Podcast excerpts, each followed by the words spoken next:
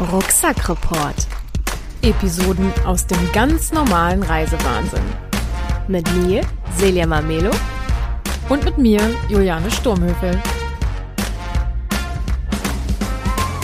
Ich habe in den letzten Tagen eine neue Superpower entwickelt. Was ist denn deine neue Superpower? Ich kann nicht nur auf kanadischen Straßen Auto fahren, ich kann dabei sogar noch lesen. Das ist äh, schön. Hast du keine Fragen dazu? Doch. Erklär es uns. Ich, ähm, wir haben ja den Podcast Die Drinnis gehört und die haben sich darüber beschwert, dass auf deutschen Autobahnen so viele Schilder sind, wo man so viel lesen muss und dabei eigentlich viel mehr abgelenkt ist vom Lesen der Achtung nicht ablenken Schildern. Liebe Drinis und alle sonst da draußen, kommt doch mal in die Staaten. Hier liest du Romane auf dem Highway. Hast du ein Beispiel? Ähm, Achtung, äh, Lawinengefahr, bitte rechts ranfahren äh, und Winterreifen aufziehen. Und wir Ketten aufziehen, genau. Und dann, also es gibt so, so viele Schilder. Schilder waren, äh, sage ich da nur. Und es steht so viel drauf und man kommt gar nicht hinterher. Aber mittlerweile klappt das ganz gut. Ich erkenne manche Schilder schon und das, man kriegt für jede ähm, Eventualität ein Hinweisschild. Ähm, auch selbst an der Ampel, wenn du an einer Rechtsabbiegerspur stehst, dann ist oben ein Schild, da steht Turn Right. Also einfach um ganz sicher zu gehen, dass du ja nach rechts abbiegst. Ähm, ich habe sowieso das Gefühl, dass in den Staaten alles wirklich idiotensicher angeschrieben ist, was ich sehr gut finde, muss ich sagen, ähm, weil wenn man noch ein bisschen länger Zeit braucht, dann hat man auch dreimal die Chance, die Sache zu lesen. Weil meistens, also gerade auf längeren Strecken, kommt so ein Schild auch dreimal hintereinander. Das stimmt, ja. Und nicht nur in den Staaten, sondern auch hier in Kanada. Und diejenigen, die uns äh, bei Insta so ein bisschen äh, folgen, die wissen ja, dass wir mittlerweile in Kanada sind und was wir auch schon getan haben. Aber trotzdem möchten wir gerne mal äh, das Feld von hinten aufrollen.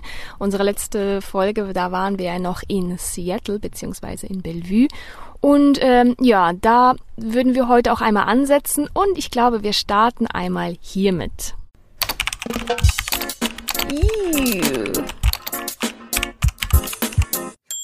Wir mussten ja unseren kleinen Kumpel Biscuit dann verlassen. Unser Sit war zu Ende und es war wirklich ganz fantastisch. Ähm, wir hatten ja die beste Bude überhaupt und alles war tipptopp. Und Biscuit. Und Biscuit. Es war ein bisschen traurig tatsächlich, uns ja. zu verabschieden von unserem neu gewonnenen äh, Fellfreund. Fellfreund. ähm, aber so ist das nun mal. Und wir haben dann ein Auto buchen wollen, was wir irgendwie haben schleifen lassen und auf den letzten Drücker haben wir nichts gekriegt für gleich den nächsten Tag. Also mussten wir noch ein paar Tage überbrücken und so sind wir in einem traumhaften Airbnb gelandet. Ähm, die bei Insta haben die Bilder gesehen, beziehungsweise auch unsere Umfrage. Es ist natürlich so, wir wussten, dass wir ähm, den Sit, den wir hatten, in einer super schönen Wohnung hatten und auch sonst, also das ist dass das ein hoher Standard ist, das war alles klar. Und dann sind wir mit unserem Gepäck, äh, wir durften ja noch das Auto von äh, unserem Haussit nutzen und haben dann das Gepäck schon mal ins neue Airbnb gefahren. Und ja, also es war eine sehr belebte Wohnung, ein Haus, ist ein Haus. Und ähm, aber es roch schon irgendwie seltsam und dann haben wir einfach nur das Gepäck abgeschmissen und haben gedacht, ja, wir kommen ja dann abends wieder und sind dann wieder zurück zu Biscuit gefahren. Das war so der erste ähm, Eindruck. Ja, und dann mussten wir ja gegen Abend Biscuit verlassen und sind dann wieder ins Airbnb gegangen. Es war nämlich gar nicht weit weg äh, von dem Haussit, also Wohngegend eigentlich einen ähnlichen Standard. Dann kamen wir in das Haus und es war irgendwie niemand da, obwohl wir der Hostin, ja. äh, geschrieben haben, wann wir kommen. Auch beim ersten Mal hatten wir ihr geschrieben, wann wir kommen. Aber sie war nicht da, war auch egal. Dann haben wir uns erstmal so ein bisschen orientiert und es roch wirklich merkwürdig. Es war auch nicht unbedingt ordentlich. Unser Zimmer abgewohnt, muffig. Mhm. Ja, irgendwie oberflächlich sauber, aber nicht, nicht wirklich. Es war, naja, man hätte sich vielleicht damit arrangieren können, aber irgendwie war es nicht schön. Jedenfalls sind wir dann an dem Abend, ähm, wir haben eigentlich darauf gewartet, dass unsere Gastgeberin dann nach Hause kommt, weil sie hatte eigentlich auch angekündigt, zu Hause zu sein. Aber irgendwie kam und kam sie nicht und es wurde später, später und wir haben dann uns dann so ein bisschen in unser Zimmer verzogen und haben dann aber gesehen, dass also die Bettlaken, die waren halt entweder nicht frisch oder nicht gewaschen oder wie auch immer sehr, sehr fleckig und wir haben dann versucht, uns so ein bisschen einzurichten, alles okay erstmal und äh, sind dann halt irgendwann noch eingeschlafen und am nächsten, also war eine furchtbare Nacht übrigens, weil die Matratze wirklich, also ja, naja, also nicht, weil sie unbequem war, sondern sie war schon so alt und durchgelegen, dass man immer weggerutscht ist. Ein Glück, dass man auf dem Bett geblieben ist. Äh, egal, jedenfalls ähm, nächsten Morgen haben wir dann sie klappern hören in der Küche und haben, also ich habe im ersten Moment gedacht, oh, macht sie für uns Frühstück. Man hörte auch, also man hörte das Aufschlagen von Eiern, das Zischen in der Pfanne und äh, es roch dann auch nach äh, Frühstück tatsächlich. Und ich war kurz, ich hatte einen kurzen versöhnlichen Moment mit unserer Gastgeberin, weil ich dachte, na gut, sie bemüht sich scheinbar und dann werden wir gleich mal da rausgehen und uns der Sache stellen und dann werde ich so tun, als wenn ich das hier alles schön finde, um ihre Gefühle nicht zu verletzen und alles wird gut. Und dann ähm, hast du aber die Tür zuknallen, also zugehen hören und dann haben, hast du gesagt, na, die ist jetzt gegangen. Ich so, Hä? Und dann haben wir uns dann irgendwann äh, rausbewegt und äh, unter, dem, unter der Tür durchgeschoben war ein Zettel und da hatte sie geschrieben, dass ihr spontan eingefallen ist, dass sie ja das ganze Wochenende mit ihrem Sohn campen ist und wir uns deswegen gar nicht sehen und äh, ja, dass wir ihr äh, Home enjoyen sollen, ihr Zuhause genießen sollen und uns eine schöne Zeit machen sollen und ja, äh, sie, also wir werden uns gar nicht sehen. So. Frühstück hat sie, hat, hat sie für sich gemacht, hat das äh, Geschirr dann oberflächlich abgespült und in die Stü äh, Spüle gestellt, weil der Abtrockbereich, äh, Abtrockenbereich, der war schon voll. Und ja, ähm, ja, das war dann die Nichtbegegnung mit unserer Gastgeberin. Es war auch im Nachhinein okay. Wir haben uns nämlich dann die Küche ein bisschen genauer angeguckt und ganz ehrlich möchte ich nichts essen, was da zubereitet wurde. Wer die Fotos gesehen hat, ich werde sie nicht nochmal teilen, glaube ich. Wer die Fotos gesehen hat, weiß, wovon ich spreche. Wir haben uns nicht mal getraut, Wasser im Kessel zu kochen, weil selbst dieser Kessel, naja, also nicht meinem hygienischen Standard entsprach. Und ich bin nicht super pingelig, muss ich sagen. Ist schon verrückt, ne? Wenn, wenn man jetzt so drüber spricht, dann kommt man sich auch so, so herablassend vor. Aber irgendwie war es halt schon sehr eklig.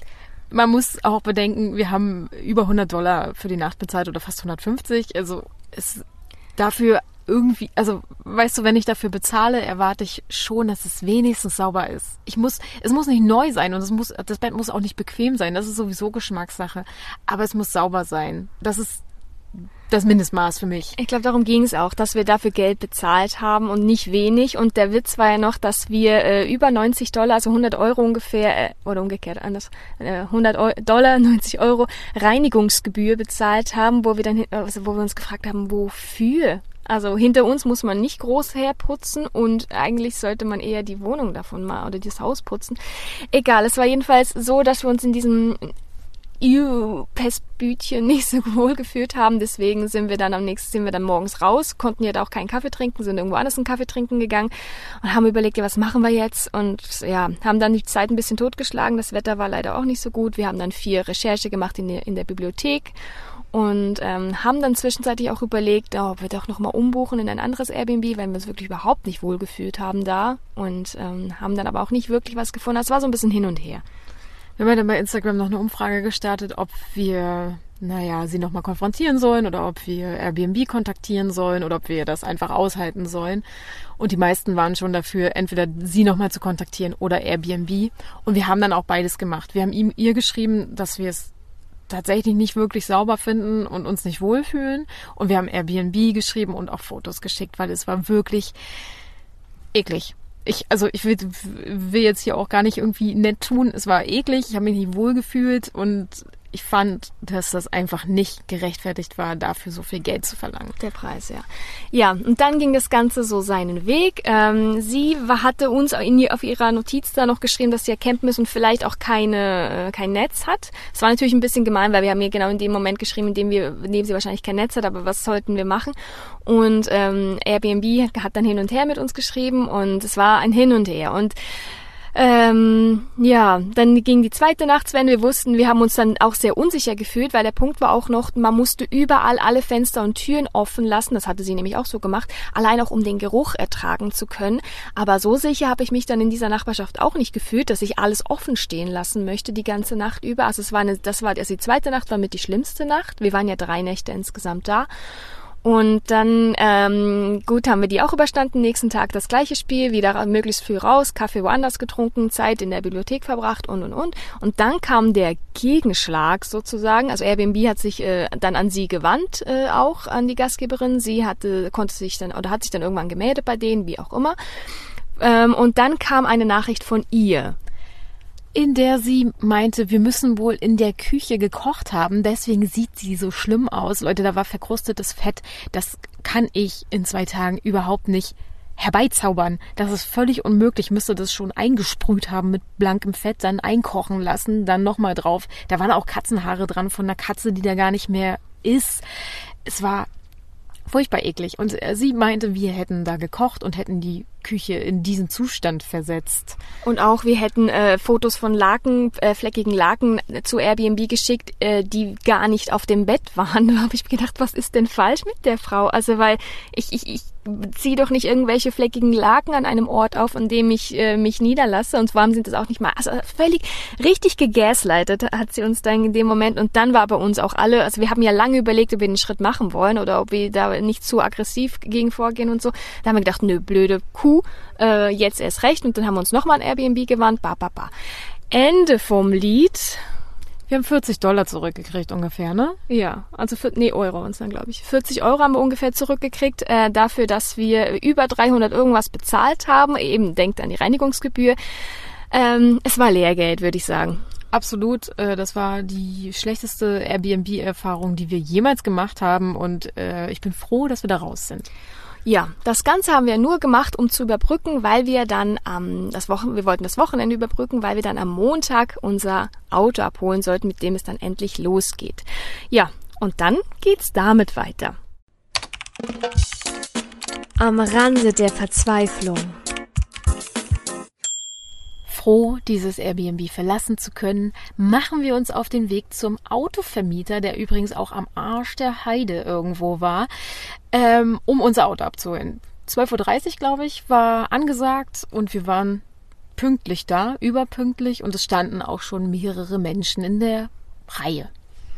Ja, und dann äh, hieß es, es ist kein Auto verfügbar. Weder für uns, noch für irgendjemanden vor uns in der Reihe, noch für irgendjemanden nach uns in der Reihe. Und es wären eigentlich auch noch vor uns Leute dran. Die sind dann nur wieder gegangen und warten darauf, dass ein Auto zur Verfügung steht äh, und würden dann wiederkommen. Also ähm, ja, ich muss sagen, der Schock war nicht so groß, weil wir hatten im Vorfeld noch ganz kurz irgendwie, weil wir geguckt haben, wo der Standort genau ist und dann haben wir die Google-Bewertungen zu diesem Standort gefunden und haben dann haben wir gelesen, dass es ganz oft vorkommt, dass man da hinkommt und kein Auto zur Verfügung steht. Äh, wir haben gedacht, oh nein, lass das nicht geschehen, komm, alles wird gut und aber dadurch, dass wir das gelesen haben, waren wir ein kleines bisschen vorgewarnt und genauso ist es dann natürlich auch gekommen. Und dann waren wir so da, ähm, wir stanken, weil wir seit drei Tagen nicht genug Stamm gefühlt und äh, wollten einfach nur noch weg von dem Ort auch. Ich hatte es dann irgendwie auch gesehen und dann war da kein Auto.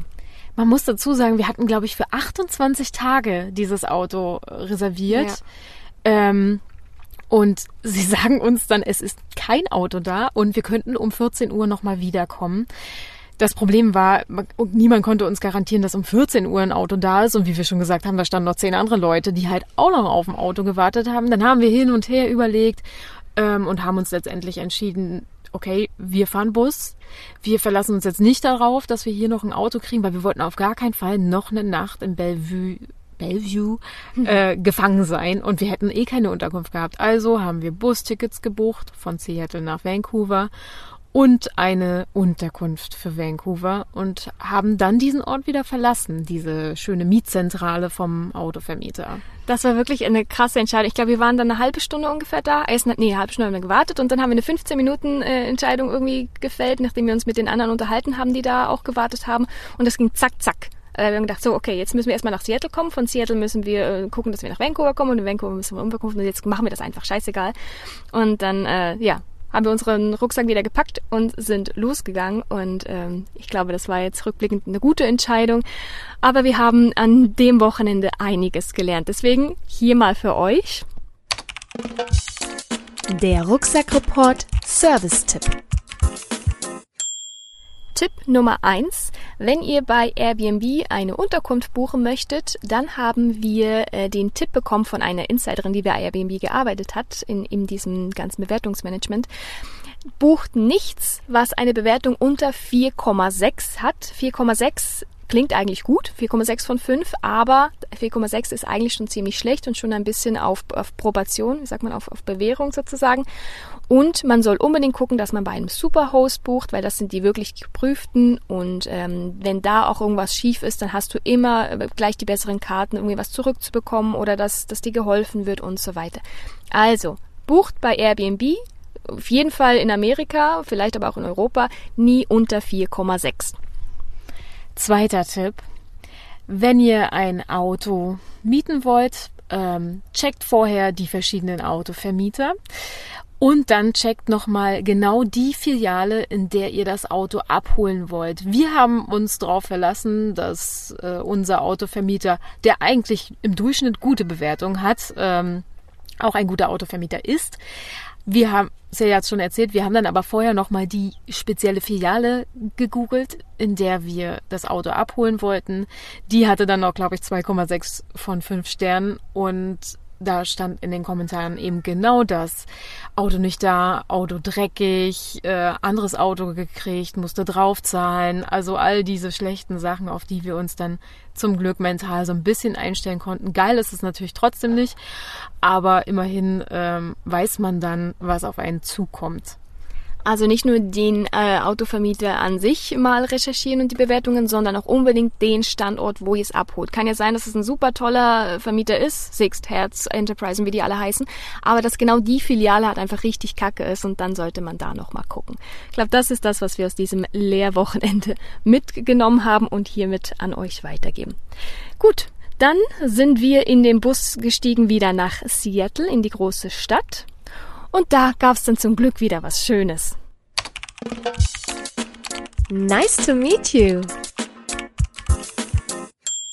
Wir waren einige Stunden vor unserem äh, vor unserer Busfahrt nach Vancouver schon in Seattle und ähm, haben dann dann auch so in der Sonne rumgesessen und dann hat mich ein Typ angequatscht, ob ich nicht ein bisschen Bargeld hätte und so und ich so, mm, und dann ja, er hat kein Bargeld mehr, aber er hätte PayPal, er kann mir das überweisen und dann ja, ich habe gedacht, ach komm, heute ist alles irgendwie im Arsch.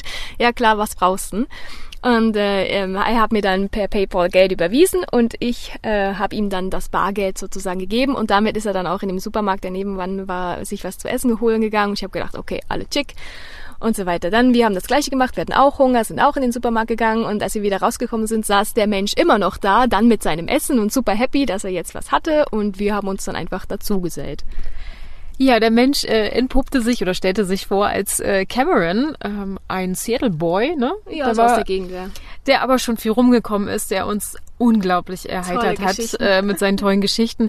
Das Schönste war, er, er meinte auch, äh, wie froh er ist, dass wir ihm jetzt Geld gegeben haben, weil er, er hat es so verkauft wie, hey, uh, I have the scam, uh, do you want to try it? So nach dem Motto, ich äh, kann euch verarschen, gebt mir Geld und äh, ihr kriegt nichts wieder. Das war schon ein guter Icebreaker, finde ich.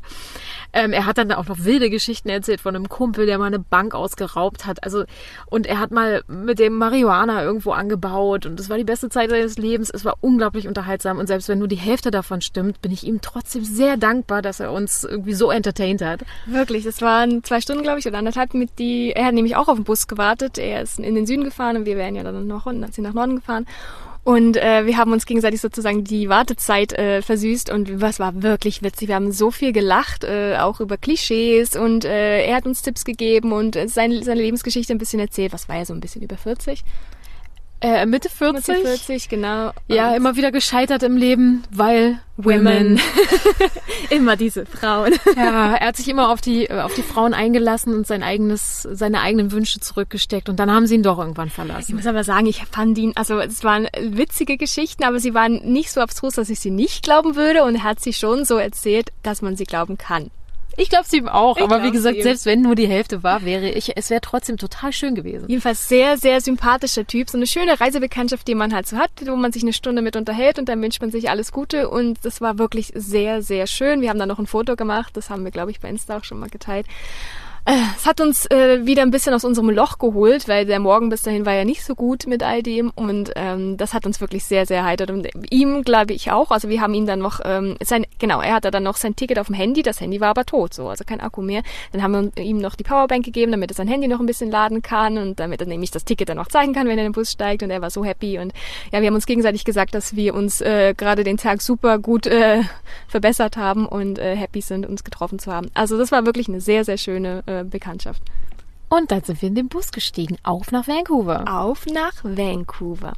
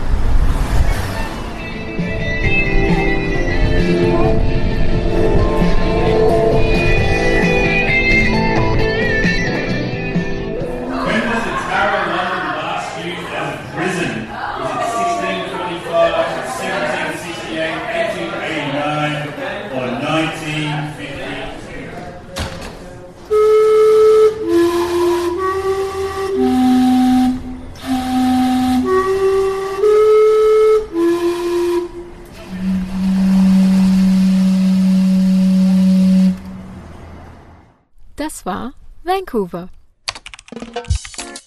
Liebe auf den ersten Blick. Ihr habt jetzt ein bisschen einen auditiven Eindruck von Vancouver bekommen, hoffentlich. Äh, ich muss sagen, wir sind abends dann um 10 mit dem Bus angekommen. Es hat also ein bisschen länger gedauert an der Grenze dann mit dem Grenzübertritt und so, aber wir sind dann irgendwann angekommen und der Tag war ja schon so unfassbar lang. Von dieser, vom Aufstehen in der Pestbude zu kein Auto, zu Cameron, zu Busfahrt, die irgendwie vier, fünf Stunden gedauert hat. Und äh, dann waren wir endlich da und ich war so auf Adrenalin und sind wir da ausgestiegen in Vancouver. Es war warm und es war so schön. Es war so schön. Ich habe diese Stadt vom ersten Moment an geliebt. Es war viel belebter als, als Seattle abends. Positiv belebt. Positiv ja. belebt. Es war hell, bunte Lichter, irgendwie auf der Straße war noch was los, es gab noch was zu essen. Das war ja unser Problem in Seattle. Wir kamen abends an und es gab nichts mehr. Es war nichts offen, halb zehn, alles zu. Ähm, also vom Feeling alles viel, viel besser. Wir sind dann ins Hostel gegangen, was wir auch nur empfehlen können. Es war ein super Hostel, Same Sun heißt es. Ähm, alles bestens, die Betten bequem, Viererzimmer, äh, mit uns ein Pärchen aus, aus Frankreich, ganz ruhig. Es war perfekt. Es war super, es war so schön. Also ich, und das erste, was ich gemacht habe dann auch, das war wahrscheinlich schon halb elf oder so, erstmal unter die Dusche und dann in mein Einzelbett für mich allein. Auch das war mal ganz gut nach der Erfahrung in dem schönen Airbnb mit dieser komischen Matratze, bei der man immer in die Mitte gerollt ist. Ja. Ähm, endlich mal eine weiche, bequeme Matratze, saubere Laken, einfach super toll. Ein Traum. Und dann ähm, ja eine gute erste Nacht da verbracht und äh, ein gutes Frühstück. Da gab's Bagels und Frischkäse und Obst und also war wirklich, es war super. Die Unterkunft, die wir so spontan ja eigentlich gebucht haben, war eine absolut gute Wahl. Also da wieder mal Glück gehabt. Und dann am nächsten Tag sind wir raus in die Stadt und da hat sich mein Eindruck eigentlich nur noch mal ähm, bestätigt. Es ist so eine lebendige Stadt, so divers und bunt im besten Sinne. Wirklich Menschen aus aller Ecken der Welt irgendwie, die da wohnen, aber auch nicht wohnen. Das hat mir so ein bisschen ein Berlin-Flair gegeben. Ist auch so ein bisschen bunt und man weiß nicht genau, eigentlich sind das nicht unbedingt Einheimische, aber die wohnen da und so. Das, das ist in Vancouver auch ein bisschen aber einfach, also es spielt keine Rolle, wie du aussiehst, dich definierst, herkommst. Mega, mega schön. Es ist alles so offen. Ich bin durch die Straßen gegangen mit einem ständigen Grinsen. Was uns auch aufgefallen ist, ist überall Regenbogenfahnen und, äh, und Schildchen, dass wir sind alle, also komm wie du bist, bleib wie du bist. Alles, Safe Space. Safe Spaces, äh, genau. Das, da gibt's auch immer, die habe ich aber in den Staaten auch gesehen, so Sticker. Ähm, you are safe here. Genau, du ja. bist äh, willkommen und safe hier. Ähm, das fanden wir schon fast schon aggressives Marketing. Ähm, aber uns wurde dann noch erzählt, dass die Pride Parade irgendwie an dem Wochenende war. Deswegen war es halt echt so viel. Ja, aber es sieht natürlich geil aus. Ich finde, äh, bunt ist immer viel, viel cooler als grau und braun. Auf jeden Fall, ja. Also ich glaube, sonst sieht's nicht immer so bunt aus, aber das hat gleich nochmal den Eindruck so ein bisschen verstärkt. Ja, auf jeden Fall sehr, ich schätze Vancouver als sehr, sehr lebenswerte Stadt ein. Wir waren da dann im Endeffekt drei oder vier Tage insgesamt und haben das Künstlerviertel besucht mit einem schönen Markt. Wir waren ähm, auf äh, der Water, an der Waterfront spazieren. Wir waren im Stanley Park natürlich mit den Fahrrädern, das war auch sehr schön. Ähm, genau, Granville Island. Wir haben Gastown besucht mit dieser komische Gas Clock, nee, oder Steam Clock. Die, die Steam Clock, die habt ihr gehört am Ende der Hörprobe, genau. Es ist äh, insgesamt, also mir, was mir besonders gut gefällt, ist, es ist eine Großstadt, aber eine kleine Großstadt. Also es ist nicht so super überfüllt wie Berlin, aber vom Flair so ähnlich. Und das macht es irgendwie so, so schön. Ja, fand ich auch. Also was hast du gesagt, glaube ich, 600.000 Einwohner? Wir können es äh, ja, wir ja. können es gar nicht mehr checken, weil wir kein Internet haben, aber ungefähr so. Und man ist so schnell auch wieder draußen. Also eben, der Stanley Park ist riesig. Der ist gefühlt äh, also ich glaube, der ist sogar so fast so groß wie Downtown äh, Vancouver insgesamt und trotzdem ähm, man ist so schnell draußen, man ist so schnell drin, man hat alles, ist so viel Kultur auf der Straße, Poetry, Straßenmusik, wie auch immer. Die Stadt bietet ihren äh, BewohnerInnen auch was. Also ja, ihr merkt, lieber auf den ersten Blick. Vancouver ist im New York Times Magazine in diesem Jahr auch unter den 50 Plätzen, die man besuchen soll. Also ab nach Vancouver. Und ich glaube, es ist auch eine der lebenswertesten Städte im Ranking. Also ich hätte es nicht gedacht, aber das, also was heißt ich jetzt nicht gedacht, aber ich hätte so nicht erwartet und ich fand es richtig, richtig schön. Und ähm, wir wollten ja eigentlich ursprünglich erst unseren Flug nach Vancouver machen und von da aus starten. Das wäre bestimmt auch schön gewesen. Jetzt ist so, es ist so, wie es ist, alles gut. Aber ich finde es sehr schön, dass wir den Stopp in Vancouver noch gemacht haben und das alles kennenlernen durften. Und ich glaube, es wird, also ich werde da vielleicht bestimmt mal wieder hinfahren, auf jeden Fall. Was uns in Vancouver gelungen ist, was uns ja vorher in Bellevue leider versagt wurde, ist, dass wir ein Auto mieten konnten. Und damit geht's jetzt weiter. Into the Wild. Mit diesem super Mittelklasse SUV sind wir dann losgefahren, den Sea to Sky Highway und hinter jeder Kurve ist einfach ein Panorama, eine, ein Postkartenmotiv. Es ist unfassbar schön, wirklich. Und eigentlich sind wir an so vielen Buchten immer wieder rausgefahren, um zu gucken und zu staunen und die Berge und die Flüsse und die Seen. Es ist, es ist atemberaubend, wirklich. Man muss sich zwischendurch immer mal was Hässliches angucken, damit man nicht so überflutet wird von dieser Schönheit. Ohne Witz, Kanada ist wunderschön und man kann es nicht anders sagen. Ich habe hier nichts Hässliches gesehen bisher. Nee, gar nicht, gar nicht.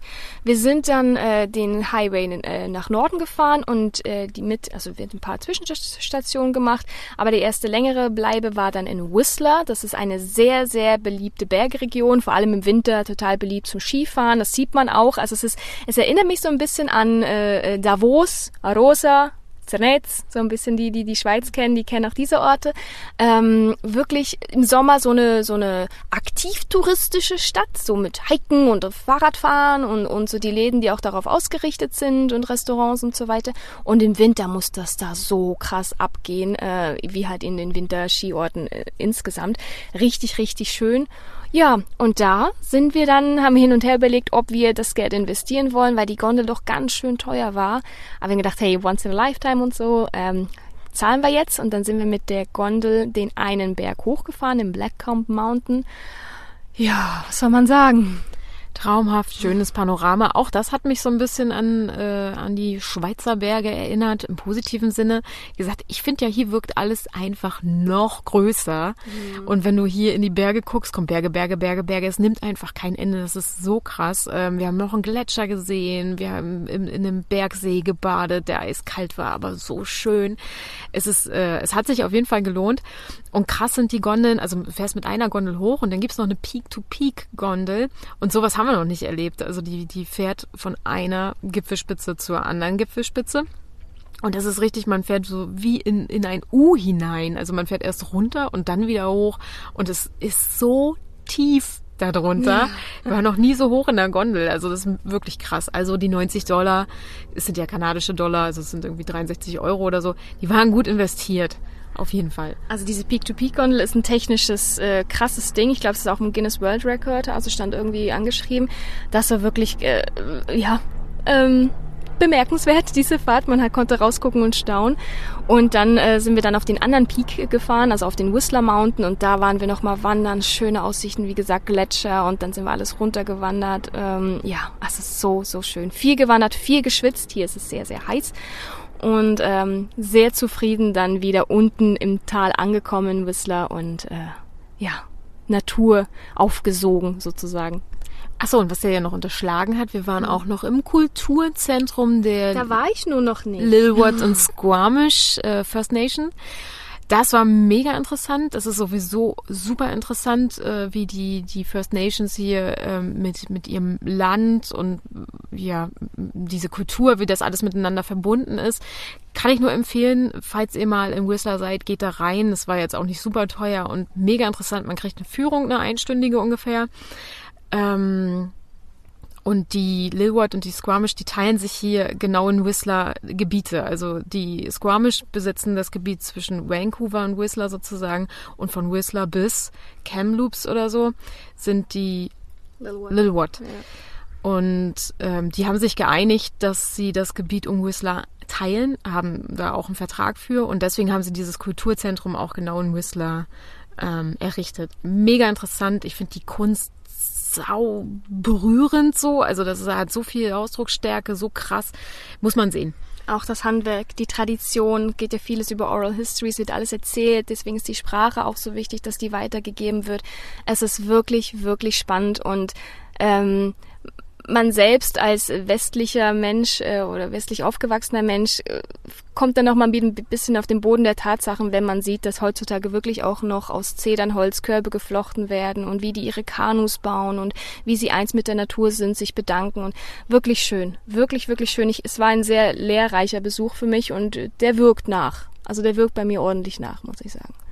Ja, auf jeden Fall. Was mir nur ein bisschen gefehlt ist, gefehlt hat, ist halt diese Aufbereitung der Geschichte der, naja, zu der Landname. Ja, wollte es, sie hat es ja angeschnitten, unsere Führerin, äh, unsere, wie gesagt, Tourguidin da, aber sie, sie wollte da nicht näher reingehen, weil ich glaube, es ist dann zu politisch und ähm, ja, aber tatsächlich, also, aber man sieht auch in der, man sieht in Kanada, ich, also ich weiß noch nicht, wie es in den Staaten ist, da waren wir noch nicht in solchen Reservatsgebieten, aber hier in Kanada in den Reservatsgebieten sieht man ganz klar, wie sich Kanada jetzt, äh, ja, sagen wir bemüht oder so, ähm, ihn Dinge zugesteht, ja, ne, das, heißt, das klingt so blöd, weil es ist ja eigentlich ihrs, ne? Aber sie dürfen ihre Sachen benennen, sie haben ihre Schulen, sie haben ihre, es geht darum aufzuarbeiten, es gibt Dinge, die wirklich nur für sie ihren eigenen Space, Safe Space sind, da sind wir auch nicht willkommen und das ist total okay. Und ähm, ja, also ich merke schon, die, die Geschichte arbeitet da noch und die Politik arbeitet da noch.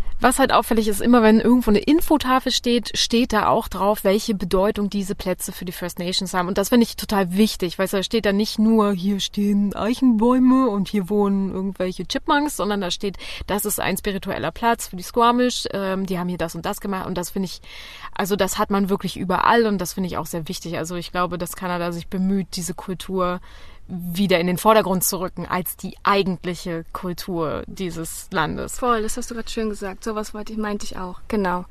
Ja, ja, so viel zu Into the Wild. Äh, uns, ah, unsere Wildbegegnung, die wir noch hatten, war ähm, zum Glück äh, sicherer Natur.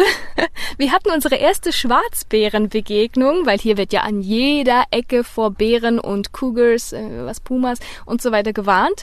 Ja, und wir hatten unsere erste Schwarzbärenbegegnung, zum Glück aber nicht beim Wandern, sondern ähm, ich musste einmal sehr scharf bremsen, weil vor uns ein Schwarzbär die Straße überquert hat. Ja, auch mit einer Gemütlichkeit irgendwie und einer Selbstverständlichkeit. Ich muss sagen, die Schwarzbär, den fand ich jetzt irgendwie putzig. Die sind auch recht klein. Ich will dem trotzdem nicht jetzt so face-to-face -face begegnen. Ähm, wir waren dann noch kurzer Ausflug in einer kleinen Pizzeria. Da gab es auch Eis. Wir haben Eis gekauft und dann hat der, ähm, der Mensch, der das besitzt, hat gesagt, wartet Mädels, bevor ich euch das Eis verkaufe, muss ich euch ein Bild zeigen. Das war so geil. Und dann äh, entrollte er so eine, ein, ein Foto und da war mitten auf der Straße in Pemberton eine Bärenmutter mit drei Bärenjungen, die da einfach über den Zebrastreifen gegangen so ist. So hintereinander weg. Also wenn ihr das Bild kennt von der Beatles, ne, die da über den Zebrastreifen gehen, genau so sah es aus. Schwarzbärenmutti vorne und dann die drei schön hintereinander weg über den Zebrastreifen, gut erzogen. Wir mussten so lachen und er meinte auch, er kommt ja von da und er meinte, das ist eine once in a lifetime experience, you never see that again. Ja, also das war irgendwie noch ganz putzig. Ja. So viel zu den äh, Wildnisbegegnungen. Ansonsten haben wir hier Chipmunks, die uns fast äh, aufs, aufs Brot steigen zeigen. Äh, so neugierig sind die und äh, das reicht mir auch. Diese kleinen putzigen. Und die Grillen, äh, die, die Grashüpfer, die mit uns, die balzen, die wollen einfach unsere Aufmerksamkeit. Das ist so niedlich. uns geht's gut. Uns geht's gut hier im wilden äh, Kanada. Äh, wir genießen jetzt weiterhin die Natur. Das heißt. Nächster Halt also der angestrebte nächste Halt ist Banff, aber wegen der Feuer müssen wir natürlich so ein bisschen gucken, dass wir vielleicht auch ein bisschen langsamer fahren oder im Bogen fahren. Also wir werden uns durch die Natur schlagen und dann hoffentlich irgendwann in Banff oder Jasper landen. Ich hoffe, euch hat äh, die dritte Episode gut unterhalten hier vom Rucksack-Report und ihr seid jetzt auf Stand, was wir so erlebt haben. Und ähm, wir können leider nicht versprechen, wann die nächste Folge kommt. Ihr habt es jetzt auch bei der gemerkt, das ist ein bisschen unregelmäßig, einfach weil hier die Netzabdeckung so gut wie gar nicht da ist. Wir sitzen jetzt auch gerade in unserem Auto ähm, und das Ganze wird auch erst veröffentlicht, wenn wir irgendwo mal wieder in einer Public Library sind, wo wir Internet haben und das äh, hochladen können. Also ähm, ja, habt Geduld, wenn ihr weiterhören wollt, wenn es euch interessiert, was wir so treiben. Hinterlasst gerne Feedback wie immer. Ich bin immer noch offen für Verbesserungsvorschläge. Also ich bin ja sehr perfektionistisch und ich mache das gerne richtig. Also wenn ihr noch einen Tipp für mich habt, dann immer gerne her damit. Und ansonsten hören wir uns dann, wenn wir uns durch die Wildnis geschlagen haben. Ja, wir müssen jetzt raus aus dem Auto, denn hier sind wahrscheinlich gleich 38 Grad drin. So warm soll es nämlich heute werden. Deswegen habt einen schönen Tag. Wir gehen jetzt äh, in die Wildnis. Gehen raus. Bis denn. Rucksackreport. Episoden aus dem ganz normalen Reisewahnsinn. Musik Stefan Kartenberg und Beat Pro. Rucksackreport ist eine Eigenproduktion von Juliane Sturmhöfel und Celia Mamelo.